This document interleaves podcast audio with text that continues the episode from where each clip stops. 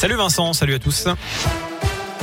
Et à la une, 15 ans de réclusion criminelle, c'est ce à quoi a été condamné tout à l'heure un quinquagénaire pour le meurtre d'un homme en 2018 à Ambert. La victime de 34 ans avait été tuée de 7 coups de couteau.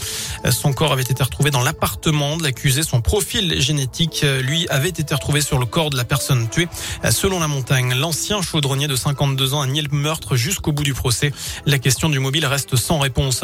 Le quatrième jour d'audience au procès de Nordal Lelandais aux assises de l'Isère à Grenoble. Celui qui est jugé hein, depuis lundi pour l'enlèvement, séquestration et le meurtre de la petite Maëlys. C'était en août 2017, mais aussi pour des agressions sexuelles sur deux de ses petites cousines.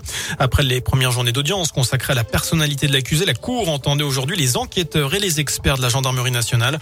Le directeur d'enquête est notamment revenu sur la soirée durant laquelle la petite fille a disparu. Des images de Maëlys ont été diffusées alors qu'elle était dans la voiture. Des proches de la petite fille ont quitté la salle en pleurs. La justice confirme la condamnation de Tariq Ramadan pour avoir révélé l'identité d'une des femmes qui l'accuse de l'avoir violé dans une chambre d'hôtel à Lyon. L'islamologue suisse devra donc s'acquitter d'une amende de 1000 euros. Je rappelle qu'il est mis en examen pour des viols commis sur cinq femmes, des faits qu'il conteste. Direction le Maroc avec cette vaste opération de sauvetage lancée pour extraire Ryan, un enfant de 5 ans bloqué dans un puits profond de 32 mètres depuis près de 36 heures, même plus. Le garçon y est tombé accidentellement mardi soir. C'est un endroit étroit et difficile d'accès. Cinq pelleteuses ont été déployées sur place pour creuser un terrain parallèle au puits. Les stations de ski ont le sourire. Elles ont enregistré une forte hausse des réservations pour les quatre semaines de vacances d'hiver qui commencent demain soir pour la zone B.